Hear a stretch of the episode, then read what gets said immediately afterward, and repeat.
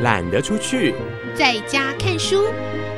让我们一起展开阅读的冒险旅程。齐轩主持。星期天的下午时间，亲爱的朋友，欢迎来到懒得出去在家看书的节目当中。我们一起懒得出去在家看书，而且今天不只是看书，我们讲到阅读，邀请到的是导读的好伙伴，台东在地的作家齐轩。齐轩你好。记录好，各位听众朋友，大家好，好正式哦。对，但是今年农历过年前的最后一次节目，我们要不一样，不只是读书。过年的年假有十天，只叫大家读书呢，好像太残忍了一点哦。所以今天呢，在年前最后一次的节目单元当中呢，齐轩帮我们带来了不一样的在地活动，而且呢，要为我们介绍在地的好朋友，介绍我们。钢铁伙伴资本老爷的阿丹，说到资本老爷，其实大家想到的就是资本老爷的译文活动。我们先请阿丹跟大家问候一下。各位听众，大家好，我是资本老爷的阿丹，非常欢迎。要跟齐轩继续来推广阅读的译文活动吗？今天好像要分享的不太一样，对不对？对，就像季如讲的，十天都在看书。真的会比较 残忍一点，辛苦一点，对，所以我们轻松一点，我们来看电影。哇哦，看电影在年假前的节目就给大家不一样的讯息，不过一样有非常丰富的阅读好时光。待会儿节目当中呢，在地的活动就会有齐轩、有阿丹来跟大家说说看电影，这是一场什么样的活动，看什么样的影片呢？敬请期待今天精彩的节目。阅读的分享还是先交给齐轩，给我们一些好书的介绍和导读。各位亲爱的朋友，我是齐轩。欢迎来到懒得出去在家看书的选书单元。今天要为您介绍一本重量级的选书。会说它是重量级，是因为它抱起来真的很重。当然，它的内容也是重量级的。我不知道正透过各个收音平台听我分享阅读的朋友年纪多大。不过，只要你保有一颗童心，不管年纪大年纪小，我相信你都会爱上这一本书。在介绍这一本书的书名之前，我们先来看看大家所熟悉的林良老师，也有人都称他林良爷爷了。林良是谁呢？身为这一本书的导读者。当然要先介绍一下，林良是儿童文学作家，以本名写儿童读物，而用笔名直名发表散文作品《小太阳》一书，奠定了他好爸爸的形象。我想，如果年纪跟齐轩差不多的朋友，而且在小时候就看过《国语日报》的话，对林良先生一定不会陌生。其实今天要介绍的选书，跟林良先生的缘分极深。因为他就是第一部的编译团队之一。不过，我们还是先来看看导读。美玉陶冶以科学洗礼小矮人欣赏。西方民间传说中的小矮人是一种神奇的生灵，他们的身高只有十五公分，还不如一支毛笔高。除了小以外，他们的生理构造与人类几乎完全一样，而且比人类有更高的智慧。传说毕竟是传说，它的特质是点点滴滴神奇莫测。但是在荷兰却冒出了两个有高度创作力的人，认真的要对这种奇异的民族做一番彻底的研究，前后用去了二十年的光阴。一本书从发祥到完成，整整二十年，是不是很惊人？这两个人，一位就是本书的画家瑞安·普特伍里叶，另外一位是科学读物作家威尔·海根。他们是一对好朋友，一位贡献绘画的才能，一位贡献科学的知识。整件事情就好像是一场玩笑，但是那赏心悦目的图画。那头头是道的姿势，使你读完本书以后，不得不承认，你刚刚接受过一番美育的陶冶与科学的洗礼。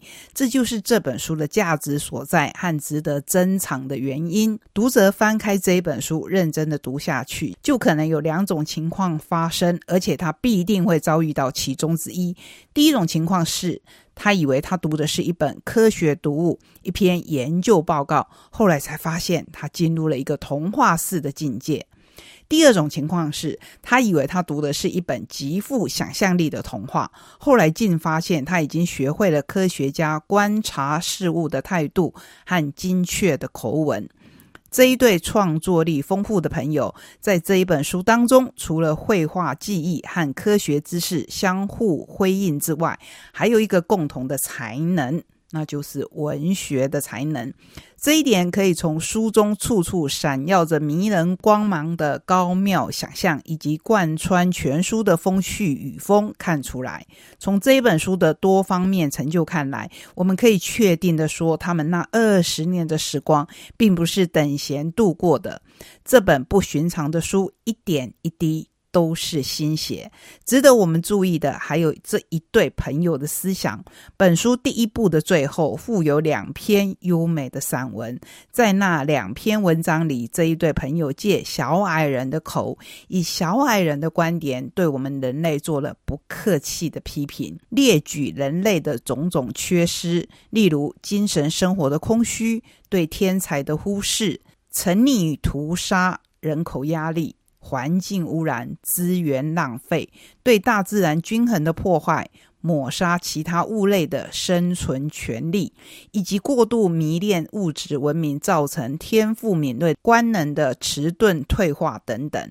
难怪书中的小矮人要为人类的愚蠢大摇其头，指出人类如果想寻回幸福，只有不再叛离宇宙的大社会，重新和大自然结合在一起。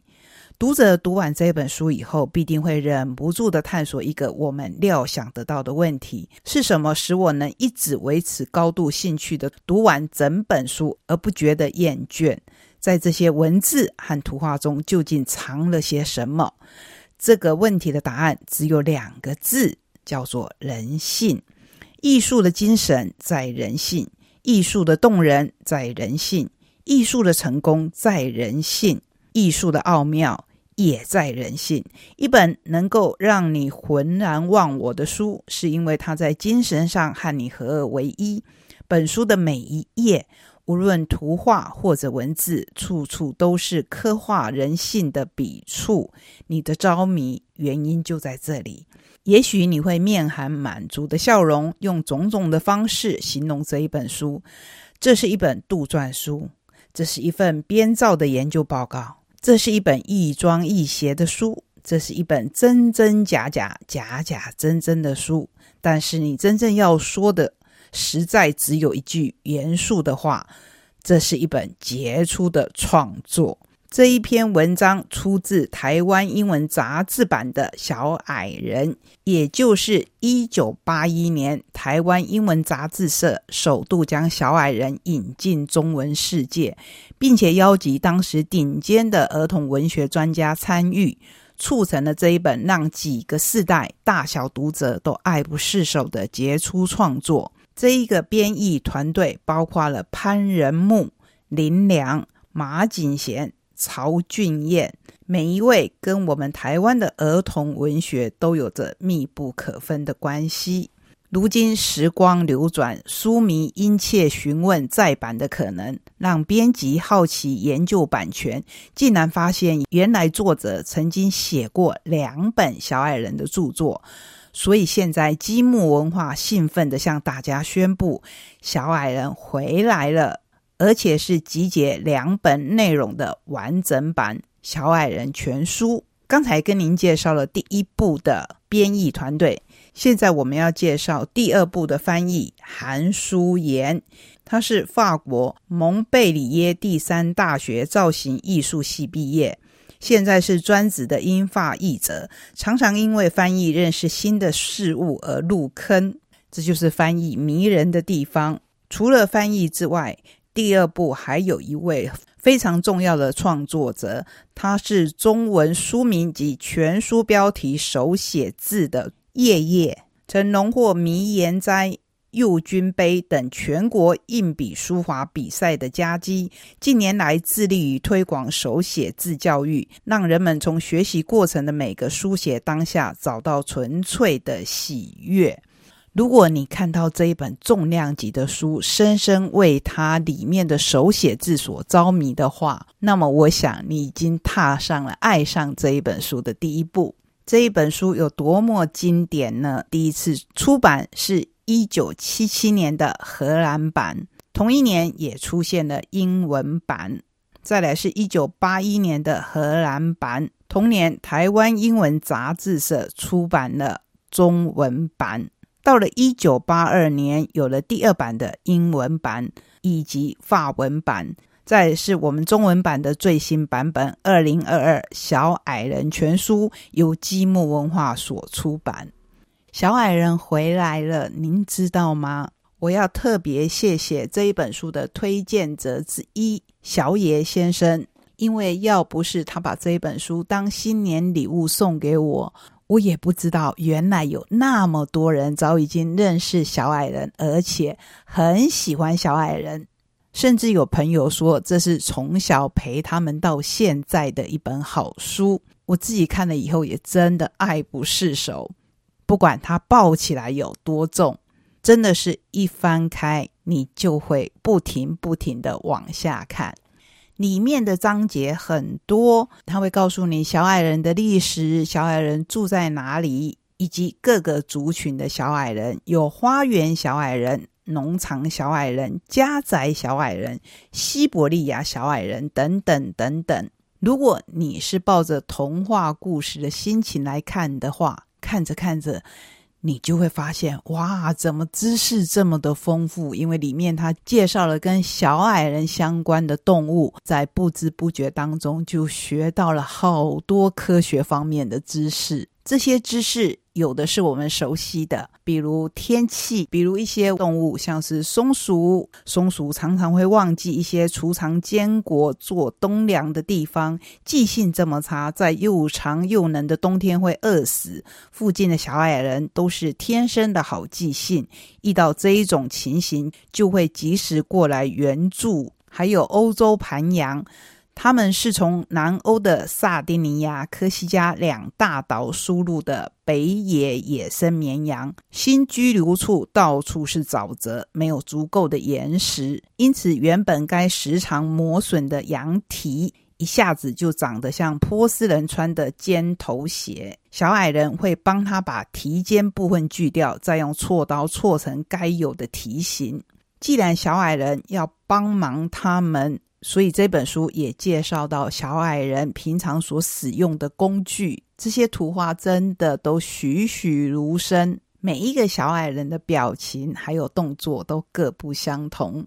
除了动物以外，我们也会看到昆虫，像是蜘蛛。瓢虫有一首古老的儿歌，唱的是“瓢虫瓢虫飞回家，你家房子着火啦”。这首真的能把瓢虫赶走的儿歌，就是当初小矮人的孩子们编出来唱的。除了这些真正存在的动物、昆虫以外，书里面还有一些妖怪，像是小精灵、恶鬼。家鬼、侏儒、丑怪、水鬼、灵妖和山妖、地妖等等，在地妖的这一幅图里面，我们首先看到的是驯鹿。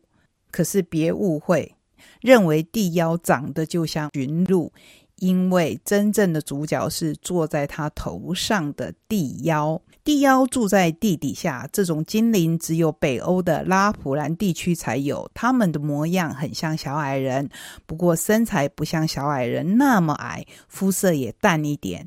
地妖是整个家族或整个宗族聚集在一起生活的，在大野兽中很有权威。熊、麋鹿、狼、驯鹿对他们唯命是从，完全不敢反抗他们。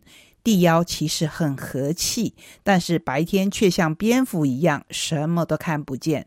人类要是欺负他们，立刻就会遭殃。他们最卑劣的报复手段，就是把毒粉撒在驯鹿吃的青苔上，毒死成群的驯鹿，毁掉拉普兰地区牧人的生计。介绍到这一边，你是不是会想要多知道一点？希望我们再多讲一点。我也好希望跟各位再多分享一些，不过它实在是太丰富了。不要说一个单元、一个星期，甚至一个月。肯定都还无法完整的跟您分享全书，不过我自己很喜欢里面的一个传说故事。不管是哪个年纪的读者，最喜欢的不就是故事吗？我们来分享小矮人的传说一。这个故事说，有个穷苦的樵夫住在阴暗广大的森林深处一间小屋子里，他有妻子、六个小孩和一只独眼猫。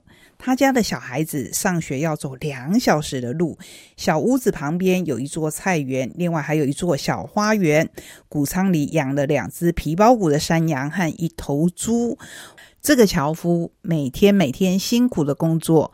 可是微薄的收入还是不够养家活口。他家里有的是劈柴，附近还有一条清溪，但是妻子还是常常对着丈夫叹气：“我们能把这些孩子养大吗？”樵夫耸耸肩说：“他已经尽了全力。”其实他说的也对。有一天黄昏，他回家的时候，远远看到家里的那一只独眼猫嘴里叼着一只老鼠。正要走出树林，奇怪的是，那一只老鼠没有尾巴。他满心疑惑，就走过去看那一只正坐在矮树丛下的猫。他一走近，猫就发起威来，可是他不怕，一手抓住了猫尾巴，一手掐住猫的牙床。猫只好把嘴张开，那个东西也掉了下来。后来发现啊，这不是老鼠，而是一个女小矮人。不幸的是，她腿上流着血，已经死了。樵夫说：“哎呀，真是罪过。”他把这小小的女小矮人带回家，跟妻子把它洗干净以后，就放在客厅窗户下面的坐台上。等他们用过晚餐再去看的时候，这个女小矮人已经不见了。起先当然以为家里的猫又把它抓走了，不过在半夜的时候，樵夫醒来，发现有谁轻轻拉他的耳朵，原来枕边站着一个小矮人。小矮人说：“你救了我的妻子。”问他要怎么报答。樵夫还迷迷糊糊的问他：“不是已经死了吗？”小矮人说：“他是装死的，运气好，他还活着。”这边顺道一提，小矮人的寿命可比我们人类长得很。大约都可以活过四百岁。好了，再回到这一个传说来，小矮人对樵夫说：“他的太太只是身上有一些猫抓的伤，可是过不久就会好的。告诉我你想要什么报酬？这里有一根笛子，你只要一吹，我就会出现。”说完就不见了。这么神奇，樵夫和他的妻子当然会一直聊到天亮。后来决定问小矮人能不能答应他们三个愿望。所以第二天晚上，樵夫吹了吹笛子，不久小矮人就真的到了。我想请你答应我三个愿望。樵夫有些胆怯的说，小矮人有点不乐意的样子，不过还是回答说：“好吧。”这个故事一路发展下去，樵夫说的第一个愿望就是想要一块金子。免得再愁没有钱用。小矮人摇摇头说：“没问题，不过有了金子并不是福气。从这里面就可以看出小矮人的智慧。不过我等凡夫俗子当然管不了那么多了。金子就是财富，先要到手再说。小矮人也真的实现了他第一个愿望，给了他一块金子。本来樵夫觉得自己发财了。”把金子拿到村里面，想要换钱。问题是村子里面没有人见过金块，也不知道值多少钱。所以村中的铁匠就劝樵夫拿到城里的珠宝店去问看看。樵夫想抄近路，早一点到城里，却不慎掉进了沼泽里，眼看着就要没顶，就拿出笛子来吹。小矮人又出现了，问他第二个愿望是什么？那当然是赶快把我救出来。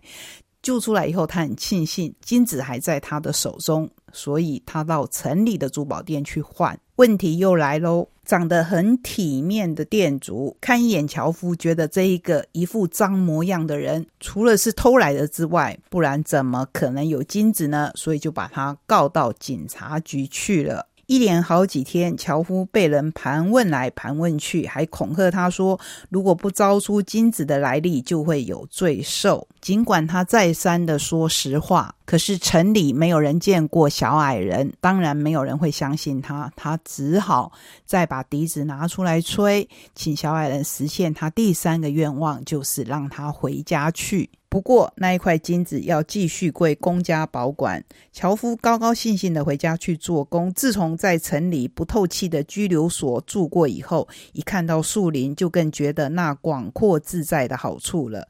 虽然难免会想起金子，但从此日子过得很快乐，而且很充实。境随心改嘛，所以他的日子越来越顺利，苦日子总算熬过去了。几个月以后，他在树林里遇到小矮人。小矮人问他：“还好吧？你把那一块金子要回来了没有？”樵夫说：“还没有。在这个地方有金子，就像有了罪过似的。我已经熬过来了，即使金子拿不回来，也算不了什么。”小矮人说：“这个想法就对了。”说着说着，就钻进矮树丛里去了。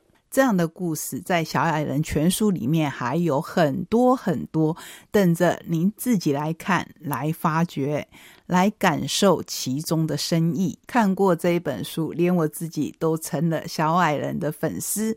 你相信有小矮人吗？我相信有。只要你有童心，小矮人就在我们的周围。